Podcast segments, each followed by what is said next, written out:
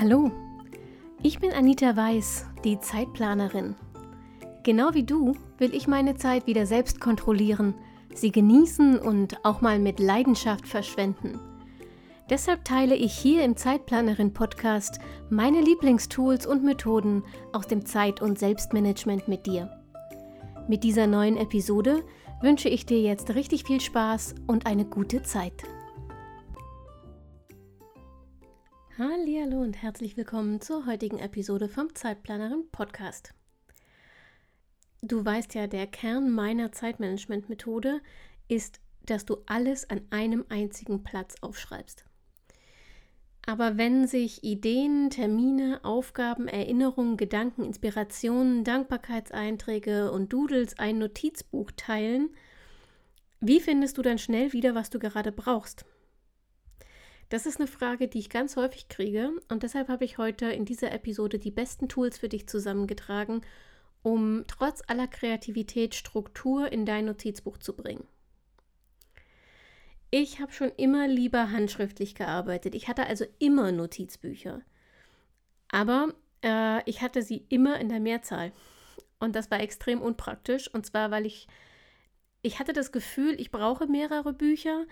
Ähm, weil ich niemals irgendetwas wiederfinden würde, wenn ich alles in einem Buch sammle. Als Journalistin habe ich die Notizen, die bereits zu einem Artikel verarbeitet waren, in meinem Notizen-Notizbuch. Klingt komisch, ist aber so.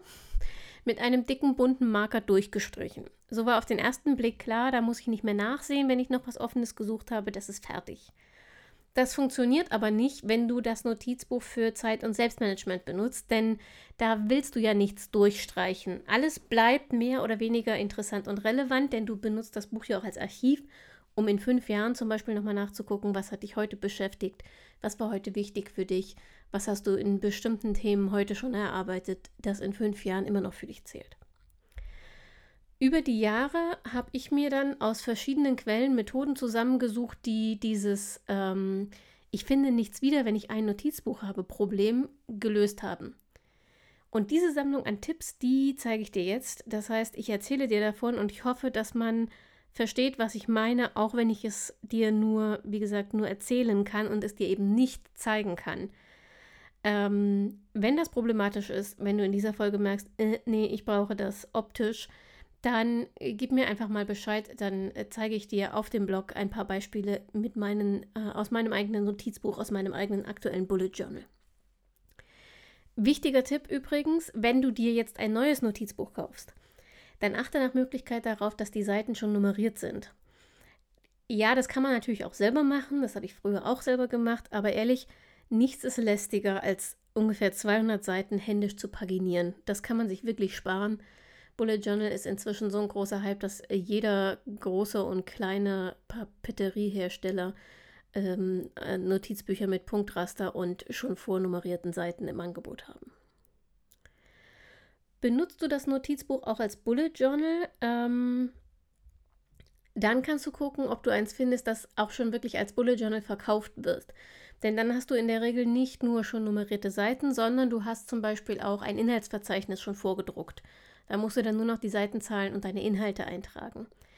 Denn das ist der allererste und wichtigste Tipp, um Struktur in dein Notizbuch zu bringen, um Dinge wiederzufinden. Leg dir ein Inhaltsverzeichnis an. Bei einem normalen Notizbuch, wo noch nichts vorgedruckt ist, lass einfach die ersten drei, vier Seiten frei. Normalerweise reicht das. Und füg dann hier nach und nach, mm, so wie sich dein Notizbuch füllt, dein Inhaltsverzeichnis ein. Achte darauf, dass du es wirklich pflegst. Also wenn du deine Wochenreflexion oder deine Tagesreflexion, wie auch immer du reflektierst, machst, dann mh, mm, etablier für dich eine kurze Minute, in der du dich fragst, okay, das, was ich jetzt seit der letzten Reflexion in meinem Notizbuch aufgeschrieben habe, ist da irgendetwas dabei, das ich wiederfinden wollen könnte? Stimmt das, dass ich wiederfinden wollen könnte? Ich glaube, grammatisch ist das richtig. Also wenn da irgendwas dabei ist, das du wiederfinden möchtest in Zukunft, dann sorg dafür, dass du es auch in dein Inhaltsverzeichnis einträgst. Das Inhaltsverzeichnis kann dein stärkster Verbündeter sein, um auch nach Jahren noch schnell und unkompliziert durch deine Notizbücher zu navigieren. Ist wie so ein Kompass. Dafür ist allerdings wichtig, dass du das Potenzial eines Inhaltsverzeichnisses auch wirklich ausnutzt. Und das geht ähm, mit den folgenden Tipps. Erstens, trag alles ein. Auch Notizen, die mitten auf einer Seite stehen. Also nicht, dein Inhaltsverzeichnis ist keine Übersicht von Dingen, ähm, die allein auf einer Seite stehen. Stell dir vor, du machst eine Tagesplanung und schreibst da alles auf, was den Tag über so wichtig ist. Auch Reflexionen, Gedanken, Ideen, die du äh, im Laufe des Tages so hattest. Mitschriften auf deinen Meetings und so weiter. Punkte, die nochmal wichtig werden, sollten es auf jeden Fall in dein Inhaltsverzeichnis schaffen, auch wenn ihnen keine eigene Seite gewidmet ist. Wenn du jetzt also mitten zwischen Terminen und Tasks die Idee zum nächsten Online-Kurs notiert hast, schreib in dein Inhaltsverzeichnis Seite X Online-Kurs XY. Schreib im Inhaltsverzeichnis lieber zu viel auf als zu wenig. Tipp Nummer 2. Fass im Inhaltsverzeichnis zusammen, was zusammengehört. Damit dein Inhaltsverzeichnis übersichtlich bleibt, fass inhaltlich Ähnliches zusammen. Bleiben wir mal bei dem Beispiel mit der Idee zum Online-Kurs. Stell dir vor, du hast die erste Inspiration dazu auf Seite 22 notiert, in irgendeinem Daily. Das hast du ins Inhaltsverzeichnis geschrieben.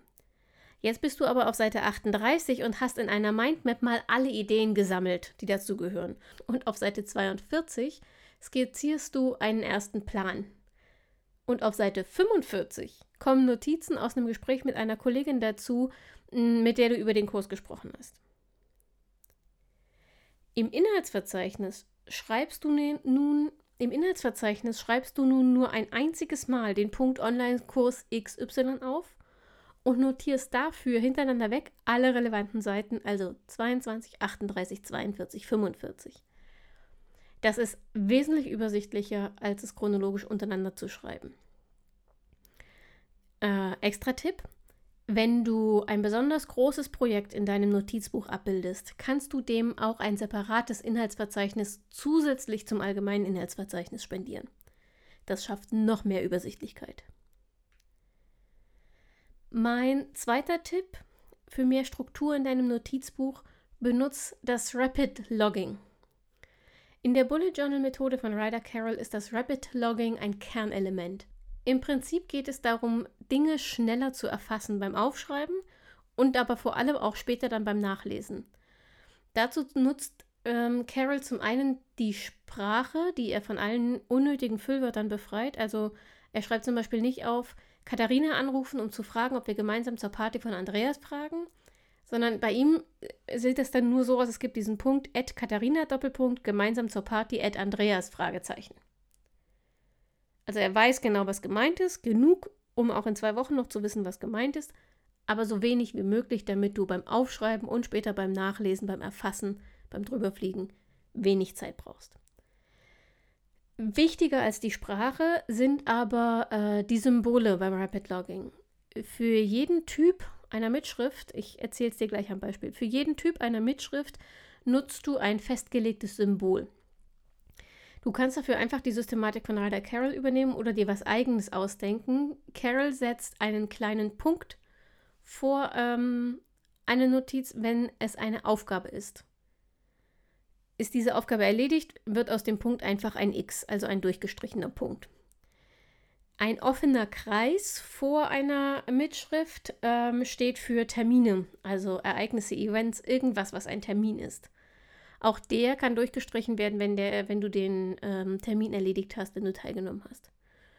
Und der Gedankenstrich vor der Mitschrift, der symbolisiert jede Art von Notiz.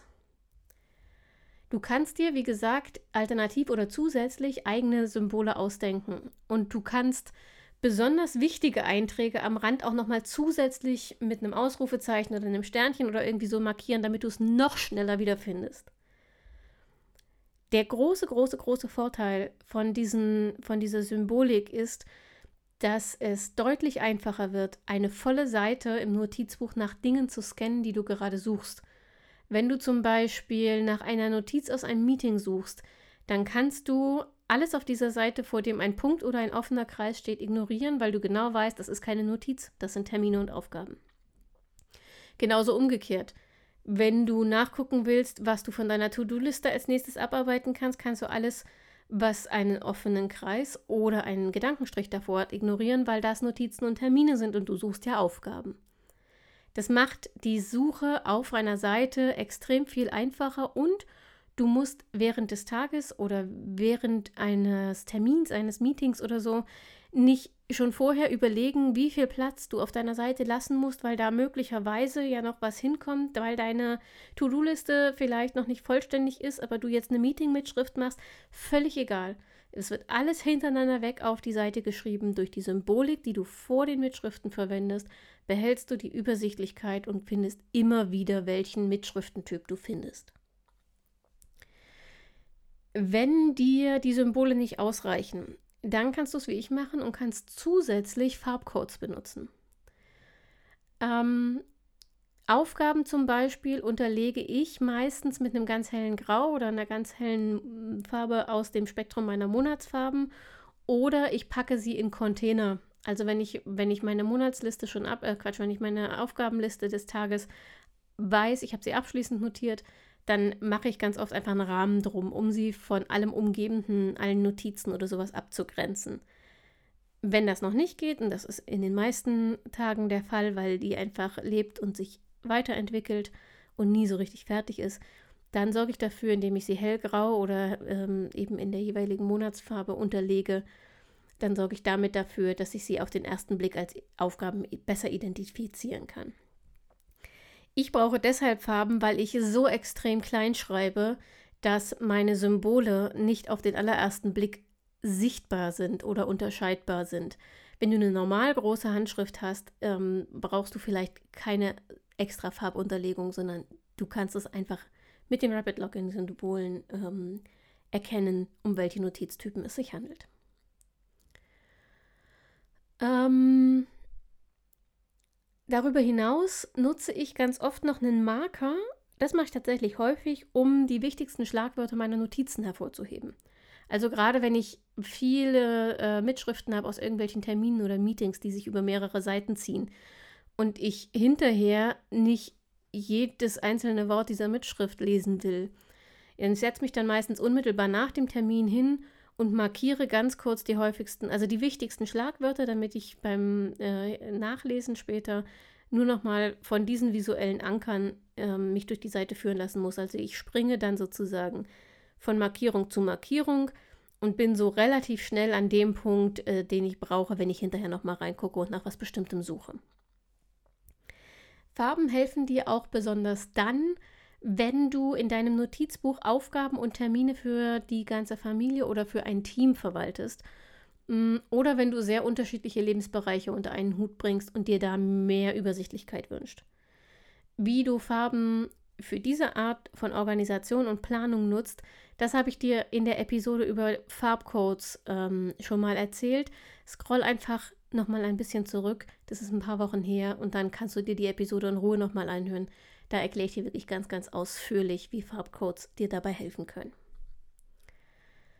Ein weiterer Tipp mh, mm, sind Collections. Auch das ist ein Begriff aus dem Bullet Journal System von Ryder Carroll. Im Prinzip meint es nichts anderes als große Themen bekommen eine eigene Seite und das ist eine Collection. Ähm, willst du also jetzt bestimmten Themen mehr Raum widmen in deinem Bullet Journal oder willst sie besonders hervorheben, dann legst du dafür eine sogenannte Collection an. Klingt fancy, wie gesagt, gemeint ist einfach nur, dass das Thema eine oder mehrere eigene Seiten bekommt, auf denen sonst nichts anderes steht. Und diese Seiten, diese Collections, trägst du dann wieder ganz normal in dein Inhaltsverzeichnis ein. Und so hast du alles Wichtige zu deinem Thema an einem Ort, innerhalb deines Notizbuchs an einem Ort und schaffst damit noch mehr Übersichtlichkeit. Ich habe zum Beispiel ähm, die Ideen- und Themensammlung für die Zeitplanerin, aber auch gelesene Bücher pro Monat oder meine Ideen zur Balkongestaltung dieses Jahr in eigene Collections ausgelagert. Die stehen nicht irgendwo zwischen den Dailies rum, sondern die haben eigene Seiten und darauf kann ich leichter wieder zurückkommen. Ein weiterer Tipp, den benutze ich noch gar nicht so lange, dabei ist er irgendwie so naheliegend und äh, so unfassbar hilfreich sind Querverweise. Was zusammengehört inhaltlich, hast du ja im Inhaltsverzeichnis auch schon zusammengefasst. Du kannst jetzt aber zusätzlich auch noch direkt auf den Seiten mit Querverweisen arbeiten. Hm, Erinnern wir uns mal an das Beispiel von vorhin. Du hast zu deinem Online-Kurs-Thema äh, Notizen auf den Seiten 22, 38, 42 und 45 gemacht. Und diese Seiten auch ins Inhaltsverzeichnis eingetragen. Kein Ding. Nun schreibst du einfach auf diese Seiten unten neben die Seitenzahl. Ähm, warte, jetzt wird es ein bisschen kompliziert, wenn ich das nicht zeigen kann. Also nehmen wir an, du bist auf Seite 22, dann schreibst du auf Seite 22 rechts daneben die Zahlen 38, 42 und 45. Das heißt, du verweist auf der jeweiligen Seite auf die anderen Seiten im Notizbuch, die sich mit demselben Thema beschäftigen. Und das machst du dann natürlich auch mit den anderen Seiten. Da verweist du dann eben auf Seite 38, Seite 22, 42 und 45 und so weiter und so weiter.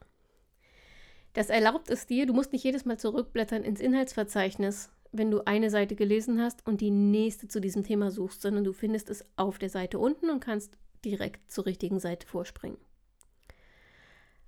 Das bietet sich allerdings vor allem für Themen an, ähm, die du in eigene Collections ausgelagert hast.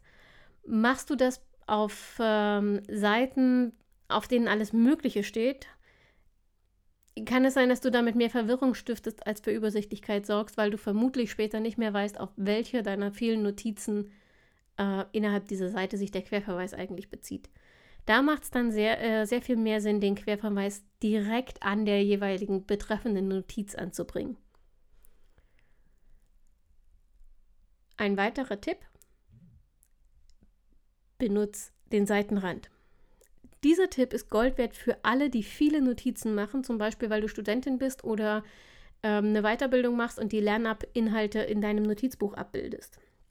Meine Empfehlung ist sowieso, lager diese Notizen in eigene Collections aus, statt sie in die Tagesübersichten zu integrieren. Es geht beides, aber wenn du es gern klar und strukturiert hast, dann ist es mit eigenen Collection angenehmer zu arbeiten. Und auf diesen Collections, also auf diesen Notizseiten, lass, wenn du mitschreibst, einen sehr breiten Seitenrand frei. Am Ende nutzt du diesen Seitenrand und schreibst dir die wichtigsten Stichwörter aus den daneben stehenden Notizen auf. Also wirklich nur Schlagwörter, sonst ist der Effekt dahin. Denn das ist sozusagen, das sind deine optischen Anker und ähm, das hat zwei große Vorteile. Zum einen merkst du dir besser, was du aufgeschrieben hast, weil du es nochmal durchgehst und in einem Stichwort zusammenfasst. Und zum anderen ist es später ein Kinderspiel, die richtigen Inhalte wiederzufinden, weil du nämlich nicht jede einzelne Mitschrift durchgehen musst, sondern nur noch die Schlagwörter am Rand scannst. Das sind meine wichtigsten Tipps, um Struktur in dein Notizbuch zu bringen, um Übersichtlichkeit in deinem Notizbuch zu schaffen und auch nach Jahren noch relativ zügig Dinge wiederzufinden, die sich irgendwo innerhalb dieses Notizbuchs verstecken. Hast du weitere Tipps, um Struktur und Übersichtlichkeit ins Bullet Journal, ins Notizbuch zu bringen? Dann verrat sie mir gern und zwar am besten in den Kommentaren zum Skript dieser Episode. Dieses Skript findest du auf zeitplanerin.de slash Struktur-Notizbuch oder du schickst mir einfach eine Nachricht auf Instagram an Zeitplanerin oder eine E-Mail an info.zeitplanerin.de.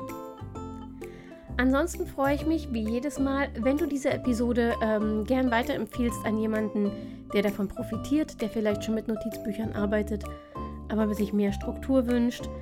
Und selbstverständlich nehme ich auch äh, von Herzen gern jede positive Bewertung auf Apple Podcasts von dir entgegen und freue mich darüber ähm, wie ein Schnitzel. Wie auch immer wir voneinander hören, ich hoffe, du bist nächste Woche wieder dabei. Wieder montags zur nächsten neuen Episode vom Zeitplanerin Podcast. Bis dahin wünsche ich dir eine erfolgreiche und erholsame Woche und denk immer daran, deine Zeit ist genauso wertvoll wie die aller anderen.